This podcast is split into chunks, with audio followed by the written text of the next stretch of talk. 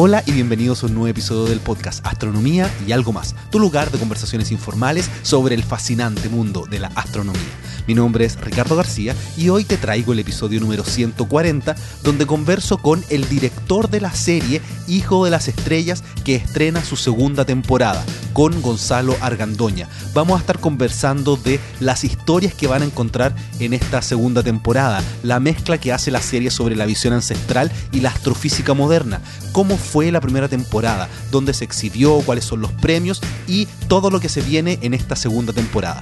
Y también voy a comentarles al fin este gran proyecto que yo estuve trabajando, qué es lo que hice y tienen que ayudarme también a compartirlo en todas partes. Así que este episodio es muy especial, el número 140 del podcast Astronomía y algo más. Y tú sabes que al principio me gusta compartir directamente con ustedes los primeros dos o tres minutos la introducción de cada episodio y en este caso quiero leer algunos de los comentarios que ustedes me dejaron con respecto al episodio anterior, el 139, donde conversé con Gonzalo Palma sobre el verdadero tamaño del universo y las teorías futuras que podrían explicar el cosmos en su totalidad. Y bueno, recibí muchísimas preguntas, no puedo responder todas en redes sociales, probablemente en algún futuro con otro entrevistado pueda aprovechar de hacerle esas preguntas o bien traer nuevamente eh, en algún futuro a Gonzalo Palma. Bueno, algunos de los comentarios, por ejemplo, Snake dice, soy argentino y matemático. Acabo de descubrir este podcast y debo decir que es lo mejor que hay en divulgación en español sobre astronomía, astrofísica, etc. Gracias y felicitaciones. Muchas gracias Snake por este comentario. Y también Alfred MBG dice, necesito un trago después de escuchar este capítulo y necesito escucharlo cinco veces más. Sí, a mí me pasa lo mismo también. Yo los episodios con Gonzalo Palma, algunos otros episodios sobre neutrinos, sobre física de partículas, sobre agujeros negros, yo mismo lo he vuelto a escuchar muchas veces porque cuando estoy preocupado de hacer las preguntas, a veces algunos conceptos se me pasan y cuando escucho de nuevo el episodio vuelvo a incorporarlos. Y por último, eh, West Van dice, escucho todos, pero este capítulo es brutal. Saludos desde España. Muchas gracias a todos los que hacen sus comentarios siempre en Evox y también los que dejan comentarios a través de redes sociales. Soy Astrovlog en Twitter, Facebook e Instagram. Y también quiero hacer un saludo especial porque de verdad a mí me hace muy feliz y me emociona, la verdad, eh, que tantas personas eh, quieran apoyarme en este desafío de poder hacer este podcast, porque sí, es un desafío traerles episodios todas las semanas. Y en este momento son 80 personas, individuos que me están colaborando en Patreon, que hacen posible este podcast. Astronomía y algo más se hace gracias al aporte de ustedes. Así que si quieres colaborar, patreon.com slash astrovlog y serás parte de un grupo privado donde le estoy contando siempre cosas anticipadamente. De hecho, lo que van a escuchar en este podcast, la gente de Patreon ya lo sabía hace un tiempo. Así que bueno, no alargo más esta introducción y los dejo con el episodio número 140 del podcast Astronomía y algo más. Me encuentro aquí con Gonzalo Argandoña para poder hablar de esta gran serie llamada Hijo de las Estrellas. ¿Cómo estás? Muy bien, Ricardo. Muchas gracias por la invitación. ¿Qué te pareció el café? Yo siempre cuando la gente viene aquí al departamento los invito a un café especial. Este era un Malawi recién tostado.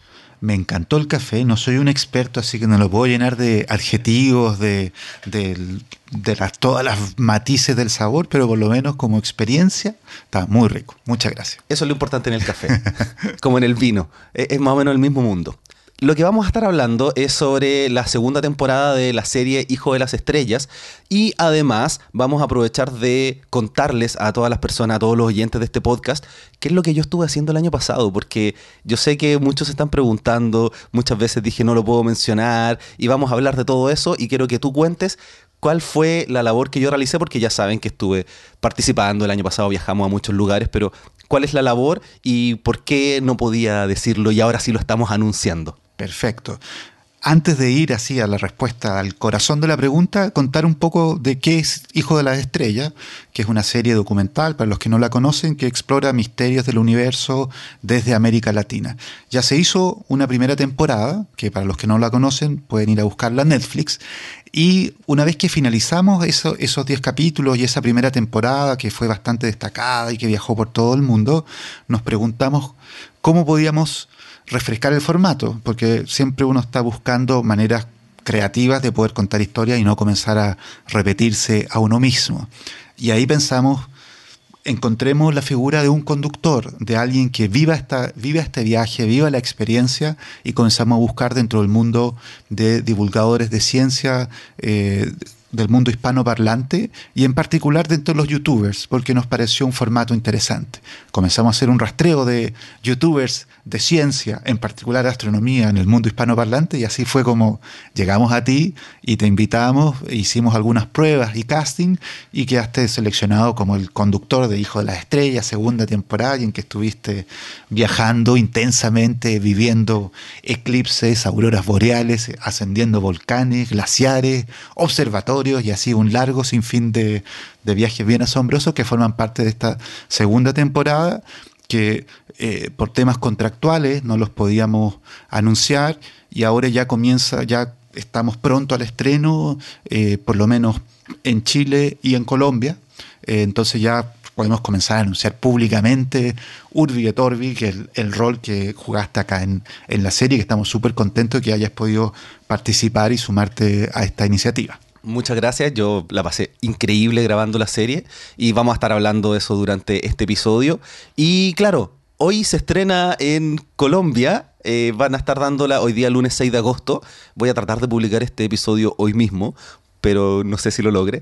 Eh, desde las 7.30 pm de lunes a viernes, sábado y domingo 9 pm. en realidad durante dos semanas, todos los días.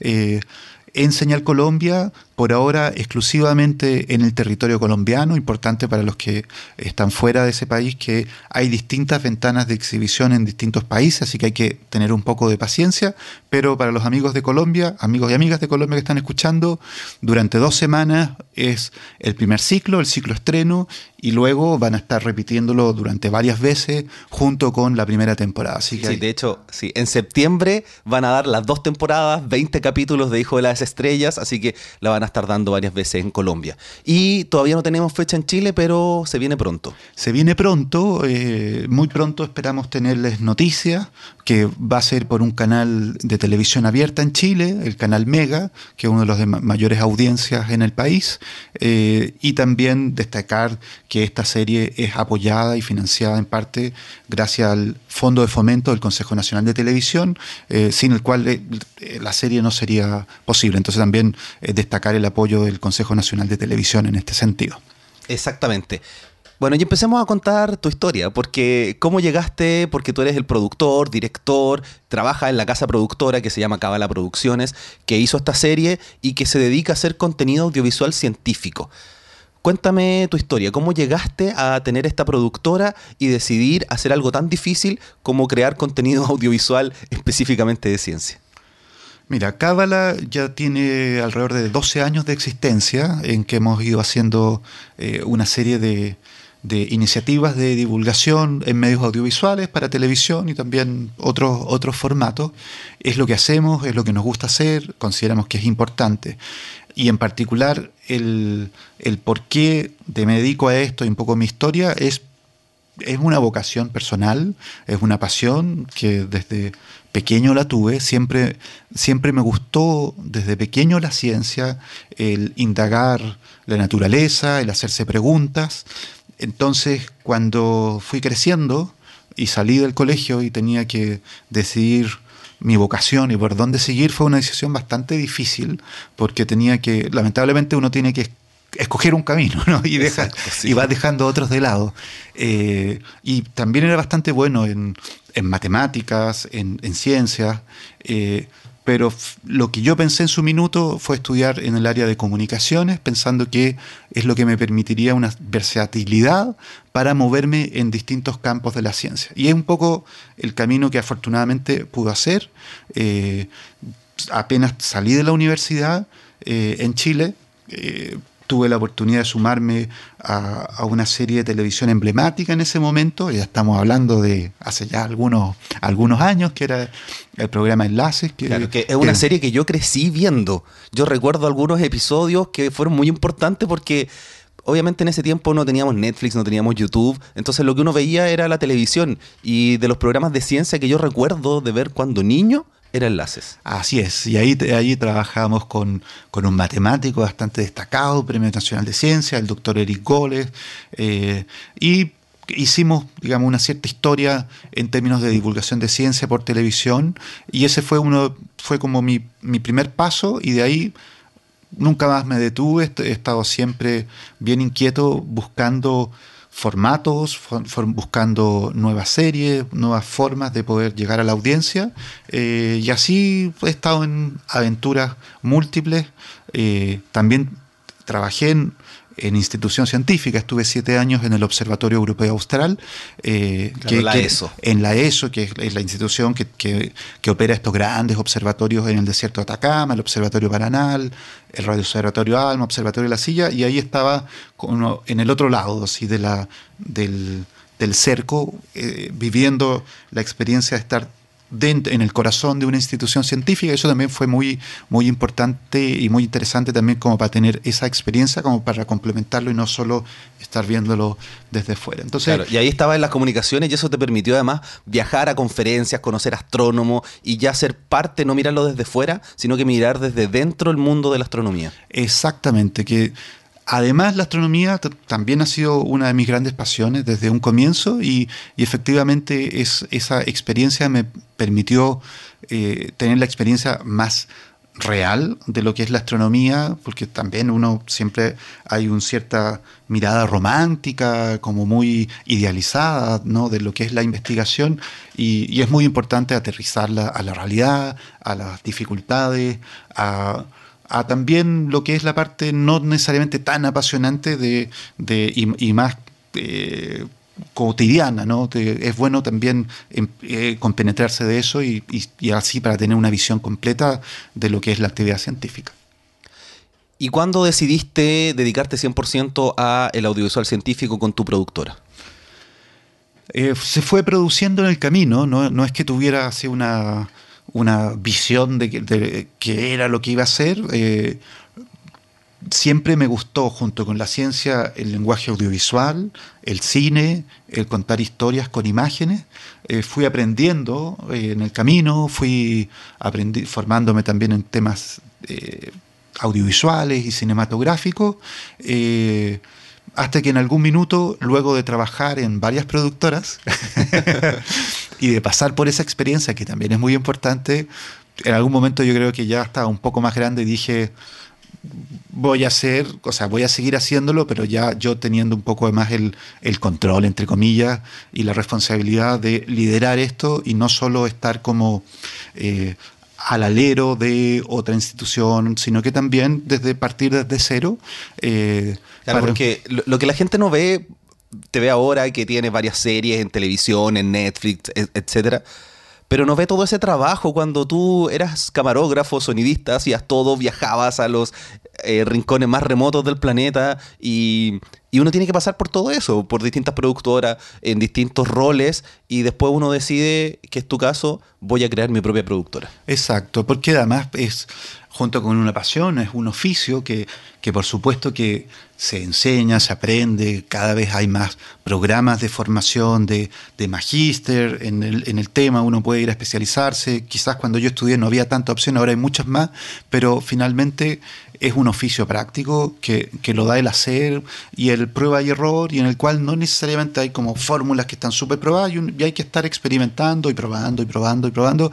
Y así como ahora en Hijo la Estrella, en esta nueva temporada, incorporamos el elemento youtuber eh, y tu rol viajando y contando y viviendo esa experiencia, quizás que vamos a seguir probando y experimentando, ¿no? Porque siempre es lo que se viene. Exacto.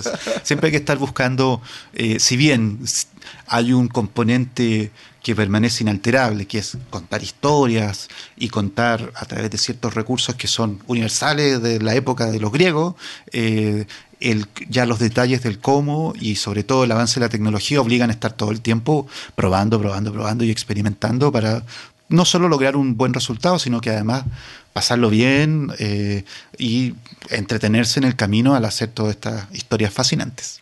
y antes de empezar a conversar ya de Hijo de las Estrellas, primera y segunda temporada, ¿cuáles son, en tu opinión, las producciones más importantes científicas que ha hecho Cábala? A ver, wow, eh, es pregunta difícil porque obliga como a, hacer introspección. Sí, eso, es, ese, es mi labor. bueno, tú bien sabes que hay que hacer ese tipo de preguntas además. Así. A ver, me cuesta escoger eh, como una, pero, no, varias, pero varias, sí. Por supuesto, Hijo la Estrella, yo creo que fue, fue emblemática para nosotros, porque hace algunos años eh, nos propusimos comenzar un camino de internacionalización, no solo trabajar en Chile y para la audiencia chilena, sino que salir a buscar colaboraciones internacionales. Eh, y no fue nuestra primera experiencia, pero sí de alguna manera fue una, fue una experiencia en que este, esta ambición de internacionalización se cristalizó.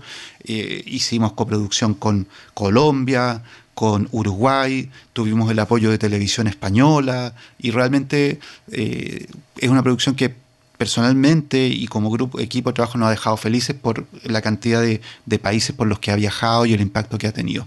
Después, otra línea de trabajo bien importante que hemos tenido es en ámbitos de medio ambiente y sustentabilidad, donde eh, de manera regular hemos hecho una diversas series en esa línea, incluyendo una serie que se llama Cambio Global, eh, que se dio en Chile por Televisión Nacional de Chile, que además fue la primera serie carbono neutral de América Latina, en que pudimos hacer un diagnóstico de nuestra huella de carbono de la producción asociada eh, y compensarla a través de, de ciertos mecanismos que existen.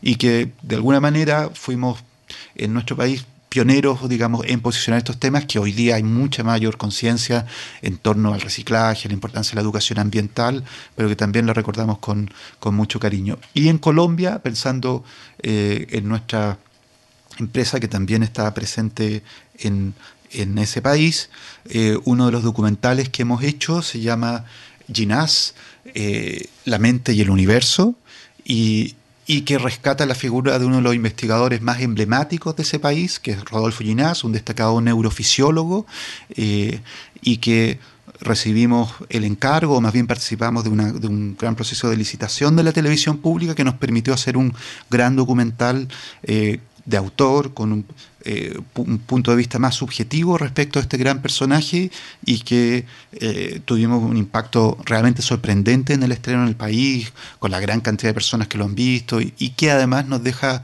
muy felices por haber logrado dejar un legado en torno a esta figura que hasta, hasta el día de hoy no había un documental eh, respecto de su vida y de su obra. Y eh, en base a lo que me comentaron la gente allá en Señal Colombia, me parece que va a estar disponible a través de un sistema de streaming que se llama RTVC Play.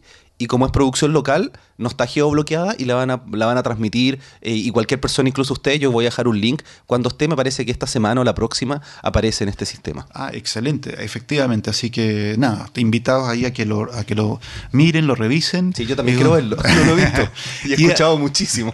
Y además que es el doctor Rodolfo Ginás es un personaje bastante peculiar, muy destacado, que, tuvo que luchar por abrirse camino en el mundo de la élite de la investigación, pero que por otro lado él es bastante eh, no tradicional, eh, no, no respeta como las fronteras más convencionales y los campos y, estas como parcelas como muy separadas de la ciencia. Entonces es un documental en el que se van cruzando temáticas desde la neurociencia hasta el universo y la cosmología en una mirada global respecto de, del conocimiento y además de la obra y la vida de este personaje. Sí, suena muy interesante, así que si está disponible, yo lo voy a ver y lo voy a recomendar para que todos ustedes lo vean. Y también tienen algo con respecto a niños, tienen programación infantil. Así es, hemos hecho también programas para niños. Eh, no somos especialistas o no éramos especialistas en un comienzo en animación. Eh, y en algún momento, eh, viendo un videojuego educativo que tenía que ver con la célula y la biología, a mí se me ocurrió que eso podía transformarse en una serie de dibujos animados de aventuras por el interior del cuerpo humano y así nació Nanoaventuras, que es una serie educativa infantil de animación que hemos hecho dos temporadas, que se ha dado en televisión en, Chile, en Perú, en Argentina, en Colombia, eh, y que también nos tiene muy contentos porque fue abrirnos a todo un mundo eh, bien fascinante y bien complejo técnicamente a la vez, que es el de la animación 2D y 3D, y que también hemos participado en distintas instancias eh, internacionales y esperamos seguir trabajando en eso. También participamos en otra iniciativa o en otro programa que se llama Prueba Total, que es una coproducción que realizamos con la televisión pública de Colombia, en que el concepto es que niños y niñas eh, de en distintos países del mundo, desde locaciones emblemáticas de su país, hacen experimentos científicos que son eh, con objetos sencillos, con objetos que están con, en cualquier cocina y que son replicables, y que esa producción además fue nominada a los International Emmy Kids Awards, así que eso también nos estuvo súper contento. Y me parece que algunos de esos capítulos están disponibles en YouTube. Están disponibles en YouTube. Eh, además, eh, en Chile, para hacer esta serie Prueba Total, tuvimos el apoyo de Explora Conicit y parte entonces de ese proyecto está disponible en un sitio que es www.pruebatotal.com. Entonces, ahí están disponibles por temas contractuales y de derechos, y como esto es una coproducción con la televisión europea, no está disponible en todos los territorios del mundo, pero sí eh, en países hispanoparlantes posiblemente van a tener acceso al menos a algunos capítulos si acceden a, ese sitio. Claro, que son la mayoría de los oyentes de este podcast. Exactamente. Hay gente que escucha incluso desde China, Alemania y otros lugares, pero bueno, los que están en países hispanoparlantes probablemente la puedan ver. Y voy a dejar vinculado también el canal de YouTube de Cábala, donde también tienen algunos contenidos que han hecho de ciencia. Vamos a hablar entonces de Hijo de las Estrellas, porque quiero saber la parte final de lo que fue la primera temporada, porque la primera temporada se exhibió en Señal Colombia y se exhibió en un canal aquí en Chile que se llama La Red.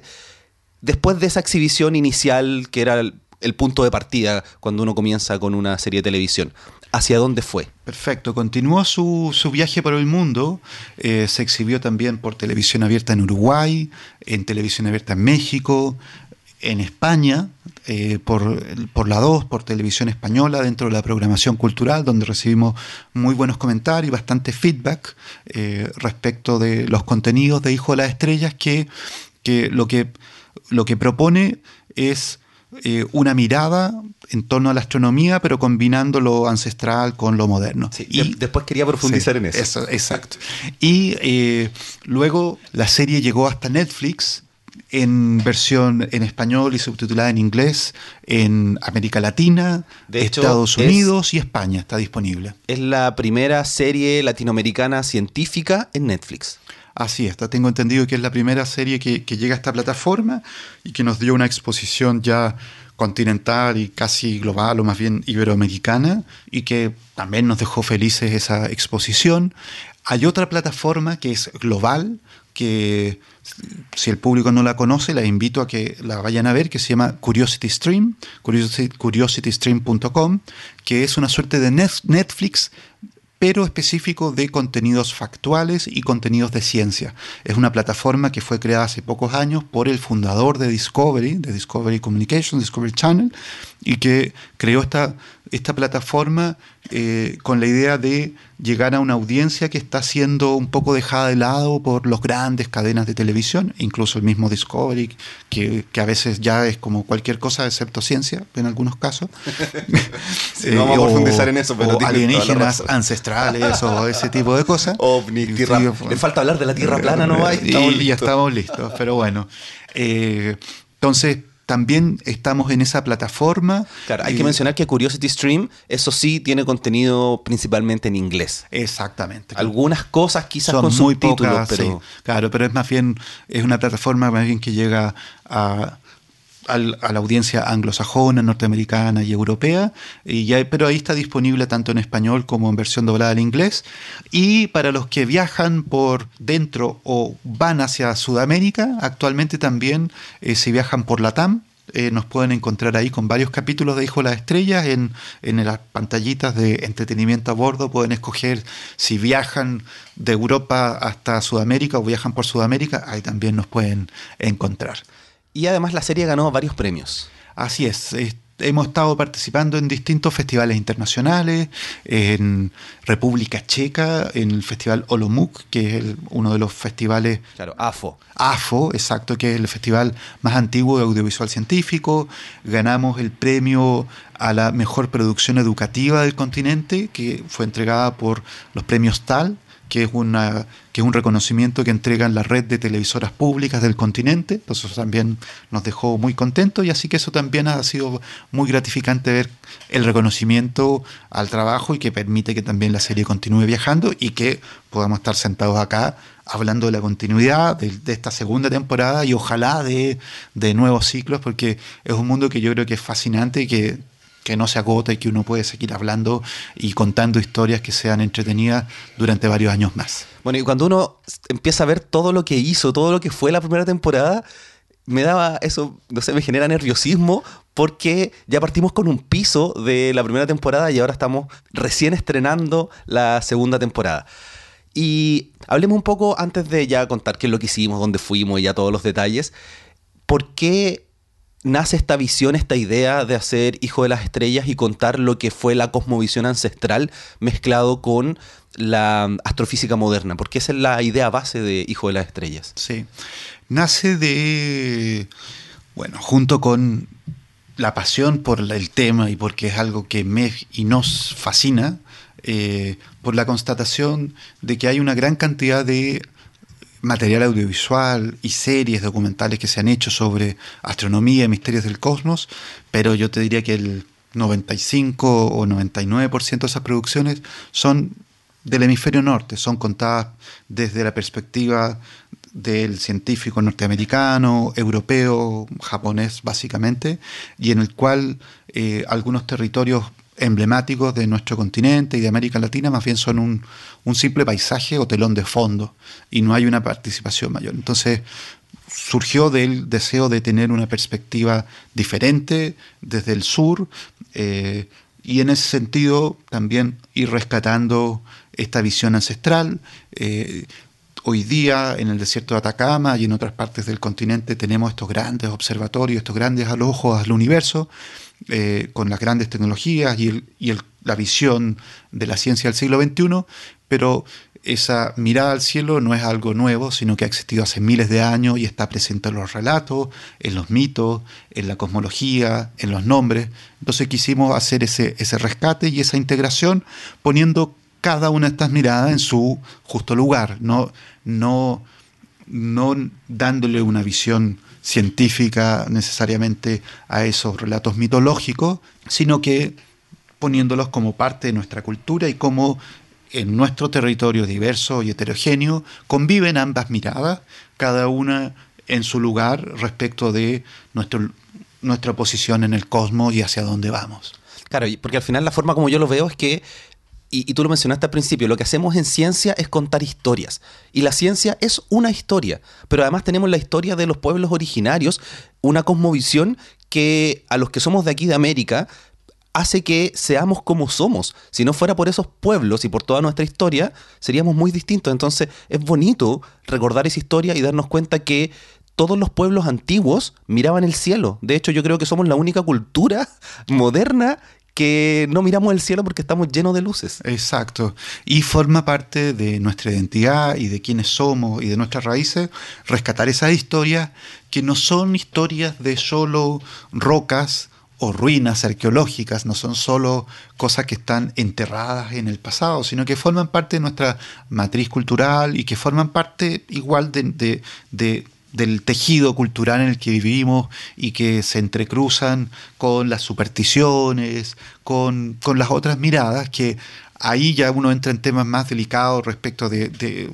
digamos, de pseudociencia, pero, pero en, nuestro caso hay una clara distinción entre lo que es la visión científica respecto del patrimonio cultural, de rescatar esa identidad poniendo en valor, eh, pero sin, sin hacer una, una mezcolanza, digamos, entre, entre toda esta, en esta cocción de elementos. Claro, de hecho, la gracia de la ciencia es que puede analizar todos los elementos, incluso podemos hablar de ovnis. De hecho, tenemos una historia, porque claro, los capítulos son varias historias, de tres a cinco historias, y una de las historias que eh, grabamos también con Gabriel León, que entrevisté en este, en este podcast, fuimos a, hacer avistamiento de ovnis. Exacto. Es un capítulo en el que nos preguntamos acerca de vida extraterrestre, vamos tras la vida extraterrestre y eh, en Chile eh, hay algunas rutas ufológicas que se han creado eh, de supuestos avistamientos de ovnis. Entonces, Una mirada posible ante eso es simplemente reírse,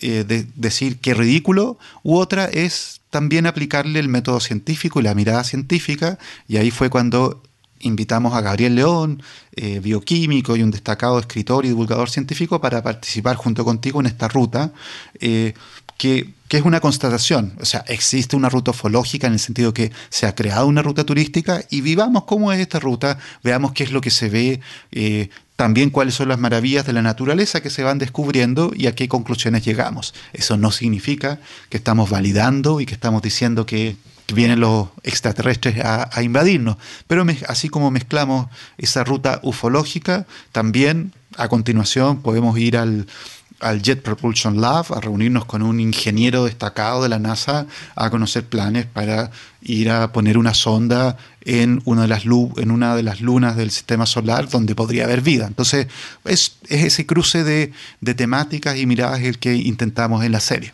Claro, de hecho fue muy interesante quedarnos en la noche mirando en esta ruta ufológica a ver si encontrábamos algo y no les voy a contar el resultado para que lo vean en la serie, pero ya se lo pueden imaginar ya. Pero hay sorpresas esperando en la noche. Sí, Oye, hablemos de, otra, de otras aventuras, qué es lo que se va a encontrar eh, la gente que, que vea esta serie.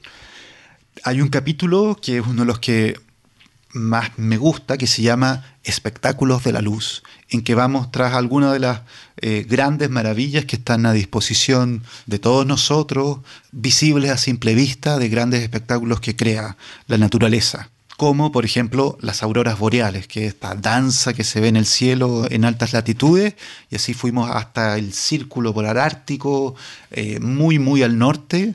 Eh, un pueblito que se llama Yellowknife. Yellowknife, eh, un pueblito además que tiene toda una mirada ancestral precisamente sobre estas auroras boreales, en que pudimos compartir con estas comunidades aborígenes, conocer sus mitos y sobre todo maravillarnos, que realmente fue fascinante y donde también tuvimos la ayuda eh, de un muy buen astrofotógrafo que se llama José Francisco Salgado, originario de Puerto Rico, que si no lo conocen los invito ahí a que lo, a que lo busquen o si es que aparecen después dentro de los materiales. Sí, acá, las notas del episodio voy a dejar su enlace a Instagram que tiene unas fotos increíbles. Sí, que tiene en, en Instagram y en Flickr pueden ver, él ha hecho, José Francisco también ha hecho conciertos multimedia integrando música tanto contemporánea como clásica, con, con imágenes del cielo, y es un gran artista visual, y tuvimos la fortuna de que fuimos guiados y acompañados por él eh, para ir en el momento mejor donde capturar las auroras boreales y además desde paisajes realmente increíbles eh, en la naturaleza, eh, bosques, lagos. Entonces fue una experiencia personalmente más fascinantes que he tenido a nivel de espectáculo eh, de la naturaleza. Y eso que tú has tenido harta experiencias.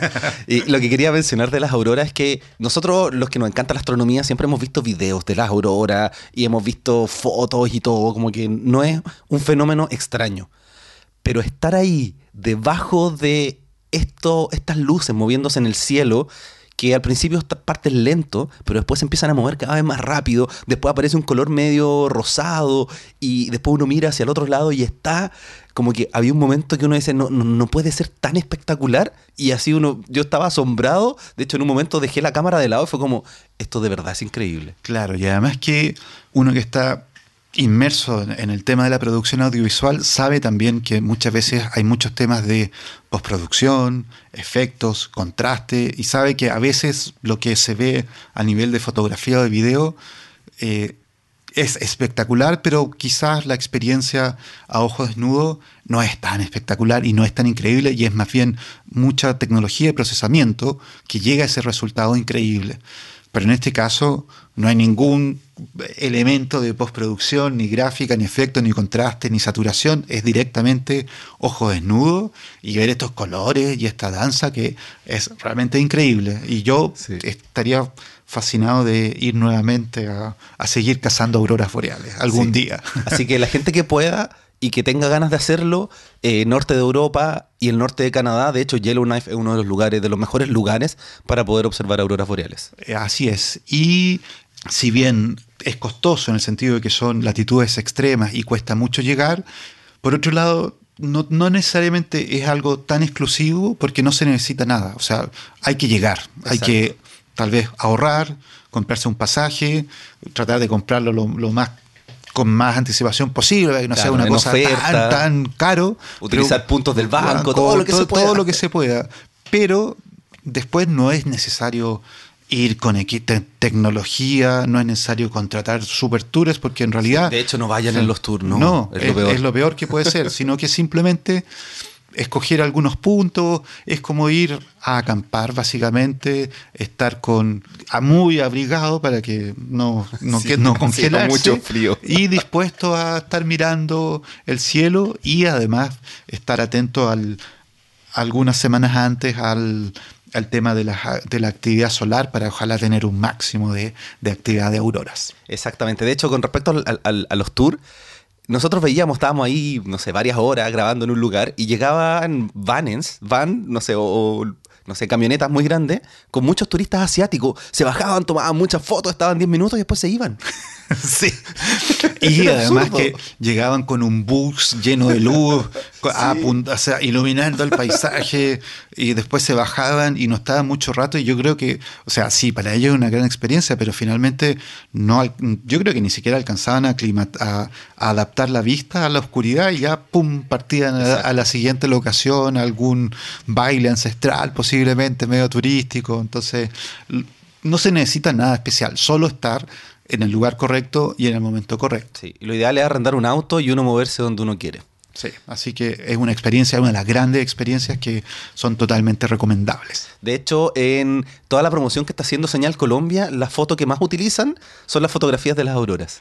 Es que son realmente muy, muy, muy llamativas. Así que, nada, invitarlos cuando la serie ya esté disponible en otros territorios, vayan especialmente ahí a, ojalá, admirarse con, ese espectáculo de la luz. Claro, donde también viajamos hacia Yellowstone, de Yellowknife a Yellowstone, que ahí nosotros quedamos confundidos con el nombre todo el tiempo, a fotografiar la Vía Láctea. Así es. En luna nueva, que, que es cuando es el cielo más oscuro y, uno puede, lejos de las ciudades, ver este disco de la Vía Láctea que es maravilloso, que en realidad se puede ver desde cualquier lugar del planeta que esté alejado de contaminación lumínica y que tenga buenas condiciones meteorológicas, pero nosotros le agregamos además realizarlo desde uno de los parques naturales más famosos del mundo y del continente, que, que es Yellowstone, que de hecho fue creo que el primer parque natural creado y que tiene una cantidad de de campos termales y geysers increíble. Entonces fue la combinación de ese paisaje eh, de geysers y de, la actividad de la Tierra, por un lado, de cómo se ve esta, esta actividad del interior de la Tierra que surge hasta la atmósfera, cómo también se integra con, con la Vía Láctea y con el cielo y todo en una misma imagen, que ahí el, el objetivo era en el fondo tener estas imágenes y pasar algunas noches tras ese objetivo con la ayuda también de otros de, otros artistas y otros fotógrafos, que ese otro elemento del formato Dijo las Estrellas, que junto con tu viaje, el tuyo, digamos, Ricardo, vas encontrándote en cada una de estas historias con algún personaje fascinante, algún hombre o mujer apasionado por, los, por las maravillas del universo. Claro, eso es lo bonito del, del, formato, que no es solamente una persona que viaja a distintos lugares, sino que va a encontrar personas que les encanta lo que hacen y a través de esas personas uno descubre el mundo de la ciencia o el mundo de la visión ancestral, la cosmología indígena. Entonces es un viaje muy bonito. Exacto. Y de alguna manera es, también ponerse en los pies y en el, cuerpo de, la otra persona, de, esta persona que eh, tiene una oportunidad única de estar, no sé, trabajando y descifrando los secretos de una pirámide antigua que fue incendiada por un eclipse antiguamente. O, claro, eso es español. Eh, eh, claro, exactamente. O acompañar a un astrofotógrafo que va tras la mejor imagen de cierto fenómeno. Entonces, a través de ellos podemos vivir esa experiencia, que son experiencias únicas, exclusivas, por así decirlo, pero que las ponemos al alcance del público general para que también puedan vivirlas y poder transmitirlas a través del poder de las imágenes y además en un lenguaje eh, sencillo y accesible al gran público. No es una serie o, una producción que, que, sea solo de nicho, que sea solo dirigida a los fanáticos de la astronomía, hago esa aclaración, eh, no es solo, digamos, para los fanáticos, sino que está dirigido a la comunidad en general, está dirigido al público general que eh, no necesariamente quizás tiene un interés en la astronomía, pero que eventualmente puede enganchar y puede hacerse algunas preguntas, o que si ve por ahí alguna imagen del cielo, lo conecta emocionalmente y es también a esas personas a las que buscamos llegar y poder hacer una conexión con ellos. Claro, y estuvimos viajando y haciendo historia en muchos lugares, estuvimos en muchos eh, en muchos lugares aquí en Chile, Argentina, Perú, Bolivia, Colombia, Guatemala, México, Estados Unidos y Canadá. Eh, espero que no se me haya quedado ningún país afuera. Creo que están todos. Son nueve países y tenemos historias desde los eclipses hasta personas que construyen robots. Eh, viajamos a la NASA, estuvimos hablando con la gente que relanzó el Golden Record, esto que está viajando en la Voyager que, que comenzó Carl Sagan. Tenemos muchas historias, viajes a Alma, viajes a la silla. Eh, conocimos culturas indígenas en Colombia. Estuvimos viendo el observatorio más antiguo de América en el norte de Perú, así que hicimos muchas, muchas historias muy interesantes. Para poder producir todo esto, ¿cómo se hace y cuál es el equipo que viaja? Porque no es fácil. Es un milagro. no, es... Eh, bueno, es fruto de sumar voluntades y, y muchos esfuerzos. A nivel de producción, esta es una realización de Cábala en coproducción con la Televisión Pública de Colombia, con Señal Colombia, que ellos también hacen un aporte a, la realización, con fondos del Consejo Nacional de Televisión, que para los que no lo conocen, el fondo del Consejo Nacional de Televisión es la principal herramienta en Chile eh, de estímulo para la producción de contenidos de calidad para la televisión. Claro, porque la televisión propiamente tal no, no, no da fondos para hacer contenido de calidad. Exactamente. Hacen puras teleseries. Y bueno, también otros contenidos, pero que posiblemente no todo es tan malo, pero que son más bien productos de, factura rápida y de bajo costo. Entonces, una producción como la nuestra es inviable, digamos, por ese modelo. Entonces, Mega, que es el canal que la exhibe, no es el canal que produce este contenido. Ellos son el, el, exhibidor, pero también se sumaron como un socio que, que también apostó en esta, en, esta realización.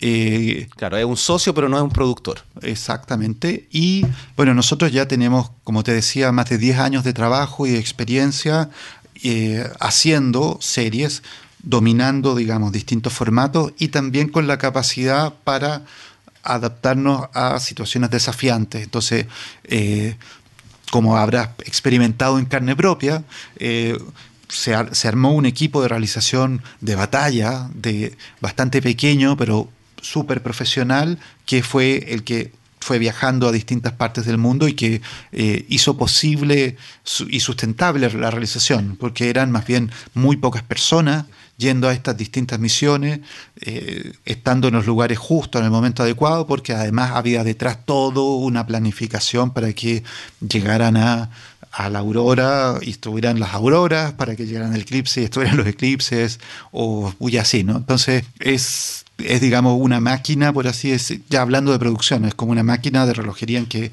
todo tenía que funcionar bastante bien para que eh, pudiéramos llegar a, a buen puerto. Y además sumándole que nosotros también, ya con esta experiencia de internacionalización, vamos participando en distintas instancias internacionales, en distintos encuentros mundiales de, con otros productores y distribuidores y canales de televisión, en que vamos recibiendo feedback respecto de lo que hacemos, de cómo se puede mejorar.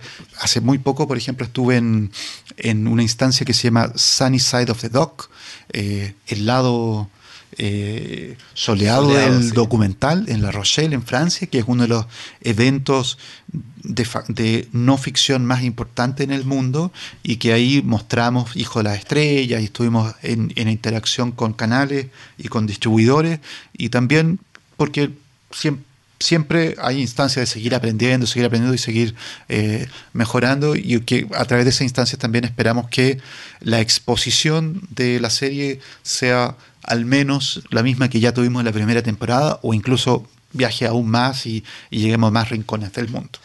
Claro, y eso es lo que te quería preguntar, ¿qué es lo que se viene? Porque se está estrenando, de hecho la, están, la, dan desde hoy en, Colombia y prontamente en Chile. ¿Dónde más se va a exhibir? Porque la gente ya no está escribiendo por redes sociales, ¿dónde la puedo ver? ¿Cómo lo hago? ¿Cómo, cómo es ese proceso? Porque como bien tú decías al principio, algunos van a tener que tener paciencia, pero estamos haciendo lo posible por llegar a más lugares. Así es. Lo primero es que si no han visto la primera temporada, vayan a, y están en América Latina, Norteamérica o en España, vayan a Netflix y ahí la pueden ver. Eso es lo primero. Lo otro es efectivamente tener paciencia. Lo que se viene ahora, luego del estreno en Colombia, donde para los, los, colombianos y colombianas no solo queda, no solo la pueden ver en televisión lineal o tradicional, sino que en algún momento también va a quedar disponible en la plataforma online de Señal Colombia. Entonces, RTBC Play. RTBC Play, que queda disponible online, y eso queda de manera permanente. Eh, solo queda restringido solo al territorio colombiano. Lo siguiente que viene es el estreno en Chile, exclusivo para el territorio chileno, a través de Mega, que debería ocurrir muy pronto, en las próximas semanas, durante este año, así que pronto esperamos tener noticias. Yo les voy a estar comentando todo a través de mis redes sociales, como siempre. Luego tenemos un distribuidor internacional que está con base en Europa, en Alemania, y quien es el que realiza las gestiones para, la, para el viaje internacional de la serie. Esperamos, tal como en la primera temporada, que se exhiba también por televisión española.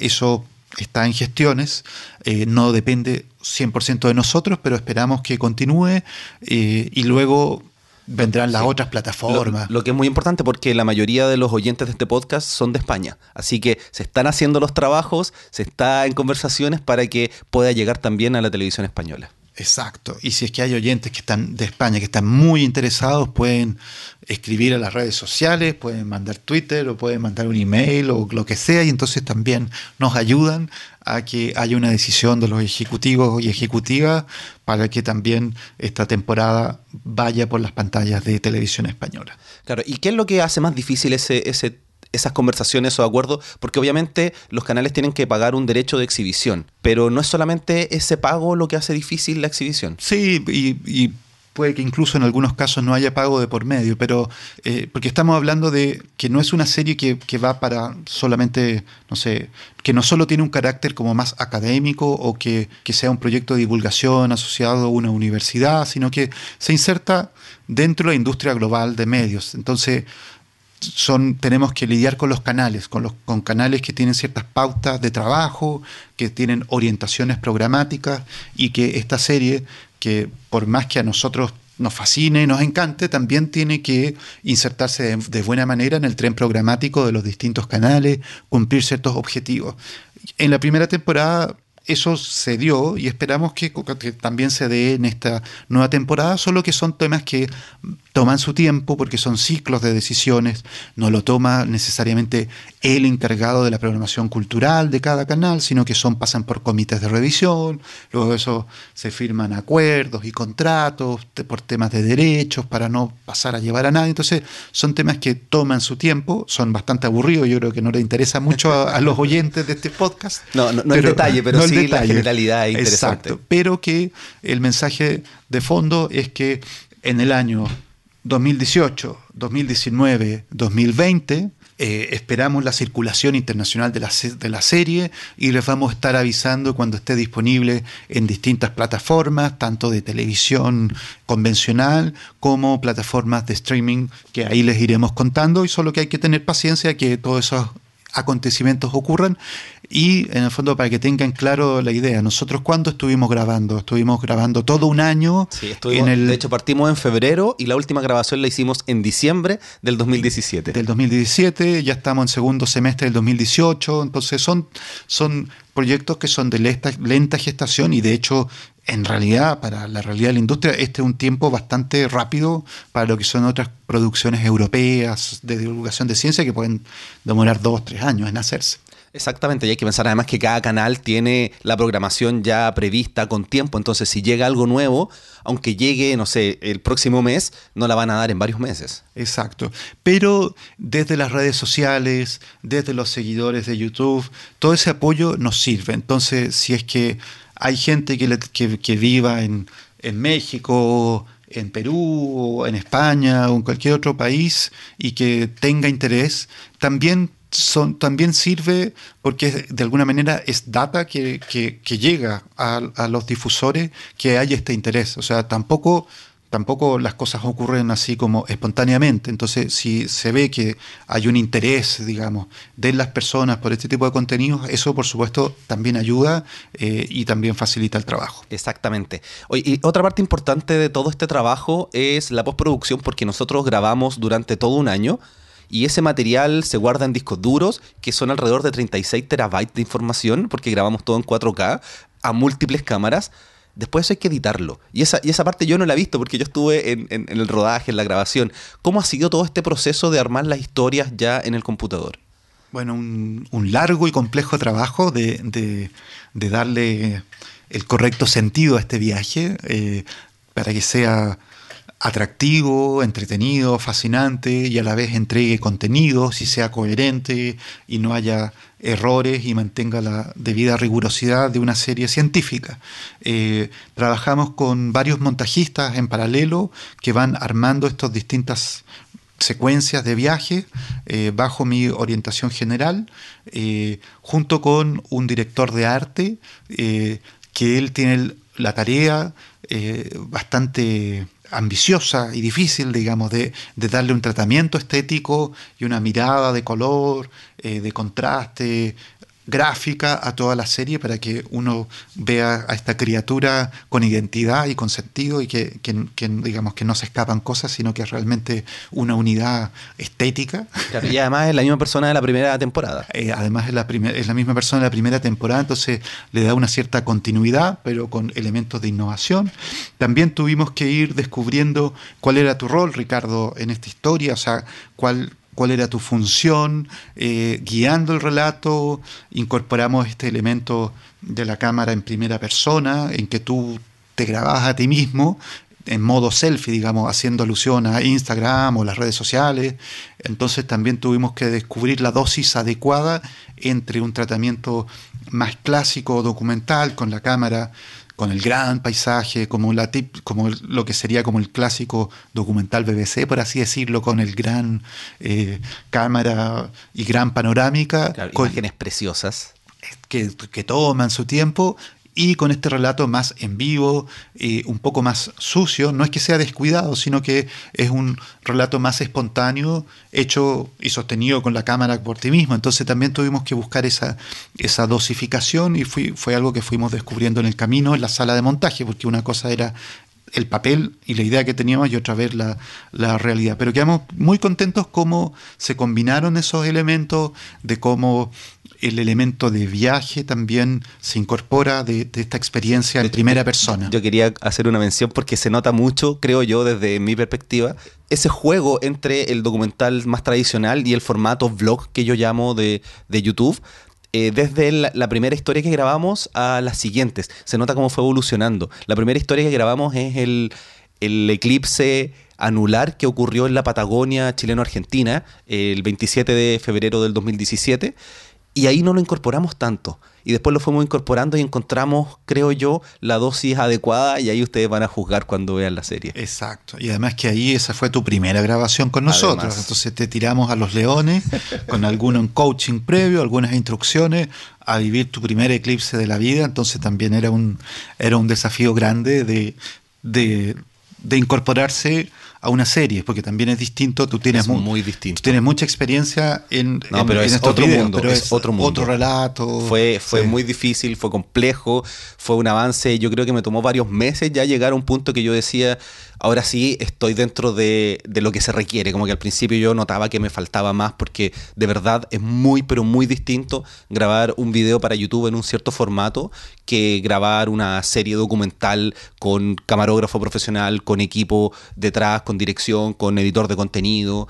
Eh, yendo a lugares increíbles, es, es otro mundo e incluso con la, cuando partimos con, grabando en, Sarmiento, en este lugar en, al sur de Argentina, eh, no teníamos la misma cámara que terminamos utilizando el resto de la serie, ni la cámara principal, ni la secundaria que utilizaba yo. Sí, sacamos de ese primer rodaje, sacamos varias lecciones, que yo creo que es, parte de ese prueba y error. Teníamos una cámara maravillosa, 4K, con una calidad magnífica, pero que nos dimos rápidamente cuenta que era una aparata, un Claro, una máquina gigantesca que no íbamos a poder manejarla, así que nos mantuvimos la calidad, mantuvimos la resolución 4K, que es otro elemento a destacar, que es una serie filmada íntegramente en 4K, pero nos achicamos y nos hicimos mucho más livianos, dada la complejidad de los viajes de todos los lugares en que nos íbamos a tener que mover. Y el 4K, si bien no está disponible todavía como formato para necesariamente muchos canales de televisión, yo creo que también fue una apuesta para estar eh, vigente durante varios años en distintas plataformas y para que podamos seguir circulando la serie durante varios años más con la calidad que merecían todos estos paisajes y personajes increíbles que fuimos conociendo. Claro, y con ese 4K, cuando yo empecé a trabajar el 4K en la serie, fue como, parece que me voy a tener que cambiar en YouTube también a 4K.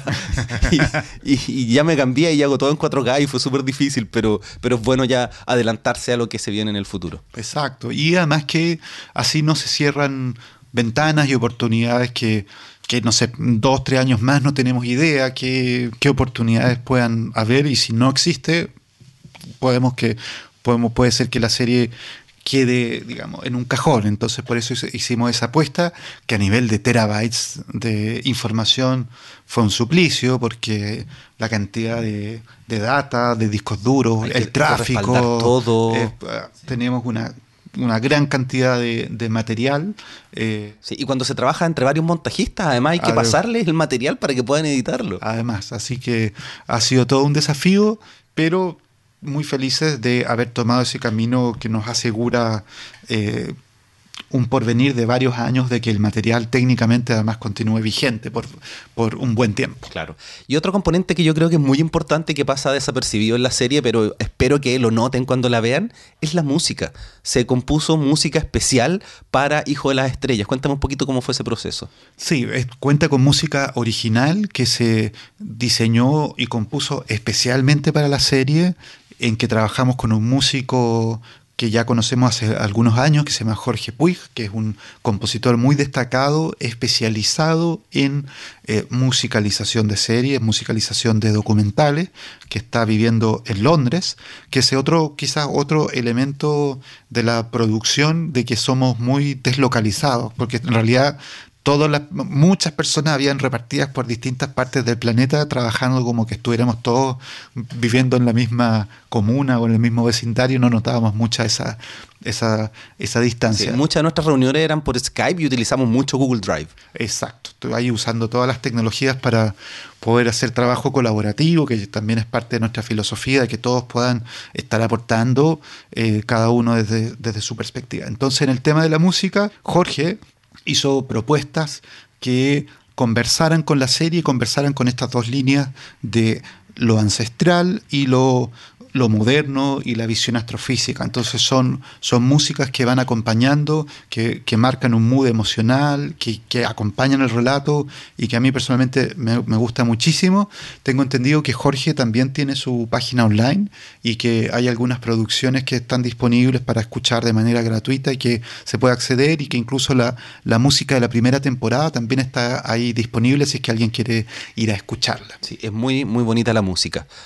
También estamos haciendo trabajo en redes sociales. Vamos a empezar, una vez que se estrena aquí en Chile, vamos a empezar a dar algunas cápsulas especiales eh, con respecto a algunas cosas que no se ven en la serie. Cuéntame un poquito sobre eso. Así es, vamos a estar liberando y eso va a estar disponible a todo el mundo. Entonces ahí hay, algo bueno para ir, ir calmando esa impaciencia de poder acceder a los contenidos de, pequeños materiales de making of, de detrás de escena, de un poco más anecdótico del viaje de los distintos lugares que fuimos, de anécdotas sabrosas o divertidas y junto con eso también en algunos casos entrega de algunos contenidos científicos asociados, muy breves, cápsulas de algunos segundos hasta pocos minutos de duración y que vamos a ir liberando en las cuentas eh, de, de, la serie, en, en las cuentas de los canales de televisión también, en Instagram, en Twitter, en YouTube, en Facebook. Pueden, los que no nos hayan seguido todavía, pueden seguirnos en el fanpage de Hijo de las Estrellas, que es Hijos de las Estrellas, creo. Sí. algo. Hijo de las Estrellas. En Twitter, Hijos Estrellas. Y en Instagram también, Hijos Estrellas. Exacto. Así que todo ese material eh, está actualmente en preparación, estamos eh, desmenuzando todos esos teras y teras de contenido, viendo todo lo que se dejó fuera, porque es imposible eh, incorporar en, las, en los 10 capítulos de 50 minutos de la serie todo el material, entonces estamos poniendo, eh, estamos haciendo toda una revisión de lo que se quedó por fuera y poniendo en valor lo más destacado, lo más entretenido también, y eso vamos a ir, ir publicándolo de manera regular, así que quedan invitados desde ya a que nos sigan en todas estas cuentas y que podamos mantener el contacto y también recibir el feedback eh, respecto a estos contenidos. Claro, y además... Yo aproveché de grabar varios contenidos cuando estábamos en viaje, especialmente pensando en redes sociales, así que pueden conocer al equipo, porque el equipo sale a veces, como que se ve un poquito, eh, pero en lo que vamos a poner en redes sociales hablan, le hago preguntas y pueden saber un poco lo que hay detrás de grabar una serie de esta envergadura. Exacto. Y para hacer ese trabajo de, de promoción y de preparación de esas pequeñas piezas virales, eh, hay que destacar que tenemos el apoyo de Corfo, que es otra institución chilena de fomento, eh, gracias a que nos ganamos otro fondo, que es el que se llama Corfo Distribución, que nos permite eh, poder invertir recursos para esta parte tan importante que viene a continuación de terminar la serie. Muchas veces como que todos los esfuerzos se concentran en hacer el proyecto, hacer la producción terminaste agotado luego de todo ese proceso y tal. Y en algunos casos lo que viene después, que es la promoción, difusión, hacer pequeñas piezas, como que ya te agotaste tanto que se deja un poco de lado. Entonces, en este caso, tenemos el apoyo de esta otra institución que nos permite hacer ese trabajo eh, y poder buscar esa circulación internacional que estábamos hablando, que toma tiempo y para la que hay que tener esta paciencia a la que hemos llamado. Te voy a hacer una de las preguntas que le hago siempre a los entrevistados, porque yo sé que además a ti te encanta la ciencia, entonces vas a poder responderla sin ningún problema. Si tuvieras la posibilidad de viajar en el tiempo y conversar con algún personaje de la ciencia, ¿con quién sería y por qué? ¡Wow! ¡Qué gran pregunta! Eh, me encantaría viajar a principios del siglo XX para tener la oportunidad de, conocer a, Einstein como uno de los grandes personajes y poder tener la oportunidad de conversar con él, de indagar un poco en su mente, que es lo que eh, hacemos tú y yo, ¿no? que es como acceder a, personas que son realmente fascinantes y, y, intentar indagar en qué están no solo en la teoría en sí, sino que también su motivación, su pensamiento, su forma de pensamiento. Entonces son conversaciones que me hubiera encantado poder eh, tener con un personaje además que, que, iba, por supuesto, más allá de la ciencia y que junto con la ciencia y la física también tenía una visión respecto de, de la sociedad, la ética y los valores. Sería increíble grabar un podcast con Einstein. y con respecto a divulgación, ¿Qué libros o series a ti te han motivado, te despertaron la curiosidad y te gustaría compartir con los oyentes? Eh, bueno, por supuesto, el clásico de, Cosmos de Carl Sagan, eso ha sido eh, marcador en mi vida en algún momento y que eh, sigue, si bien después de la serie han habido muchos avances y algunas teorías o partes de las teorías ya no están tan vigentes, yo creo que la fascinación, la curiosidad y la motivación sigue igualmente válido y que, y que con la nueva serie eh, es efectivamente es un homenaje, es un remake, pero que no me, no me, no me marca tanto como lo que fue el, esa esa serie original. Claro, pero eso tiene que ver también con la época, porque si uno mira hoy día con la visión moderna la serie original de Carl Sagan, uno la encuentra lenta, tiene un ritmo distinto, tiene un formato diferente, y, por eso este remake es, para los jóvenes. Los que crecimos con la serie original nos va a seguir gustando la original. ¿Y a ti, pero la, nueva a ti te emocionó? O Algunos capítulos. Algunos capítulos. Sí, pero la original es increíble. Exacto. Y a nivel de, libros clásicos, uno de los que me marcó en su minuto, hace ya hartos años, fue Breve Historia del Tiempo. Por, eh, un libro que no es necesariamente tan eh, es quizá uno de los libros más vendidos de divulgación y menos leídos, yo creo, porque tiene eh, en conversaciones con distinta gente, está metido en muchas eh, bibliotecas personales, pero no, no, sé si han llegado hasta el final del libro. Igualmente la amplitud de la visión y el esfuerzo eh, intelectual en, su minuto me, me, marcó fuertemente y es una de mis grandes recomendaciones de clásicos si es que alguien a estas alturas de la vida aún no, no lo revisa, no, no llega a sus manos. Exactamente. Tienen que leerlo si es que no lo han leído. Ya ahí finalizando. ¿Qué es lo que se viene eh, hacia adelante? ¿Cuáles son los proyectos? ¿En qué es lo que estás tú? ¿En qué es lo que está Cábala? Bueno, seguir experimentando, seguir incursionando en nuevos mundos y nuevos formatos de divulgación de ciencia, es lo que seguimos haciendo. Eh, a nivel de productora, nosotros estamos presentes en Chile y en Colombia.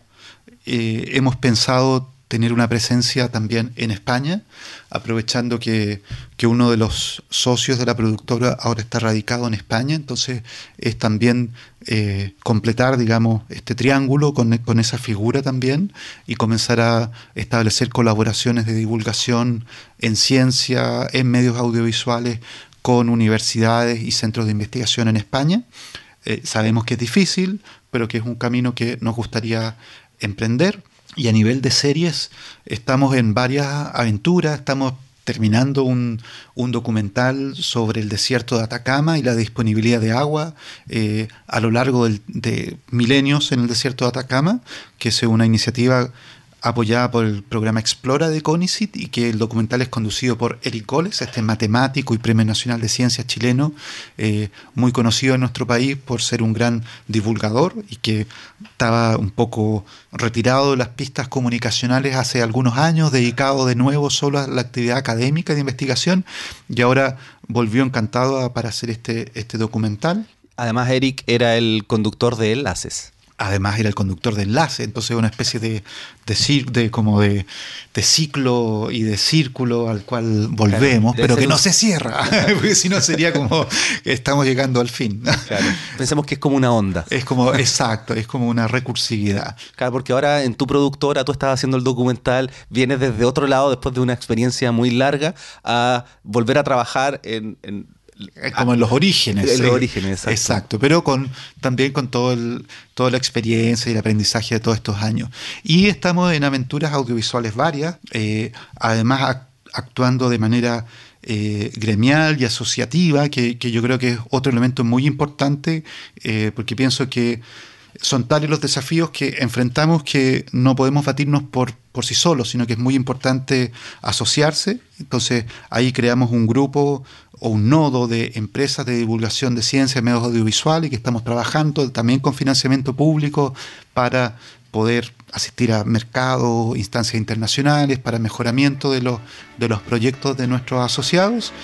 Y eh, también estamos en otros proyectos que no puedo contar muchos detalles por temas así como de, eh, confidencialidad de la información, pero tirando algunos así eh, aperitivos, estamos con una serie sobre neurociencia bien entretenida y también temas sobre sustentabilidad y trabajando una serie sobre, eh, sobre medio ambiente a nivel continental y que esperamos tener noticias ahí muy pronto al respecto, además de seguir con Hijo de las Estrellas, que que es una, un, proyecto que, que, nosotros es muy querido, es uno de nuestros emblemas y que quisiéramos hacer, no, bueno, ni siquiera estamos todavía al aire con la segunda temporada, pero igual ya estamos pensando en cómo podría ser la tercera temporada, qué, historias podríamos tener, qué formato hacer y además cómo, cómo hacerla sustentable, cómo, hacerla, cómo hacer la realidad, que, que es la, la gran limitación muchas veces que tenemos los productores, pero que ahí estamos con, ese desafío y con todas las ganas de hacerlo realidad. Y por último, ¿dónde la gente te puede encontrar a ti, Gonzalo Argandoña, en redes sociales, si quieren hacerte preguntas o compartir lo que tú haces? En, Twitter es, la, la, manera más fácil. Mi cuenta es Gonzalo Argando que es juntar mi nombre y apellido, pero más corto porque no me dio, no me dio el número de carácter. Entonces, decir la ñ, que siempre es difícil. La, ñ, que es todo un enredo. Entonces, Gonzalo Argando, eso es como lo más, lo más directo. La, eh, Cábala tiene un canal de YouTube que es Cábala Producciones, donde vamos subiendo no las series completas, pero algunos a trailer, anticipo y las producciones que sí eh, estamos autorizados a subir. Entonces también les recomiendo que puedan visitarnos ahí, eh, pero la manera más directa es a través del Twitter y para ver como fotos de viajes, de rodaje y tener una idea, digamos, de en qué estamos, es el Instagram eh, Gonzalo Argandoña. Eh, que si me buscan, ahí me encontré, no sé el nombre que tiene la cuenta, pero si me buscan como Gonzalo Argandoña, ahí me van a encontrar. Lo voy a dejar todo en las notas del episodio y cuando tengamos trailer también en el canal de YouTube de la segunda temporada Hijo de las Estrellas también lo voy a compartir. Así que eso, los dejamos invitados a que cuando esté la serie en el país de ustedes, si están en Chile o si están en España o donde sea, cuando, cuando esté la serie, a que la vean, a que la compartan, a que nos ayuden, a que llegue a la mayor cantidad de personas posibles. Así que bueno, Gonzalo, quería agradecerte este tiempo de haber conversado de tu historia, de Hijo de las Estrellas y de lo que se viene. Así que muchas gracias. Muchas gracias, Ricardo.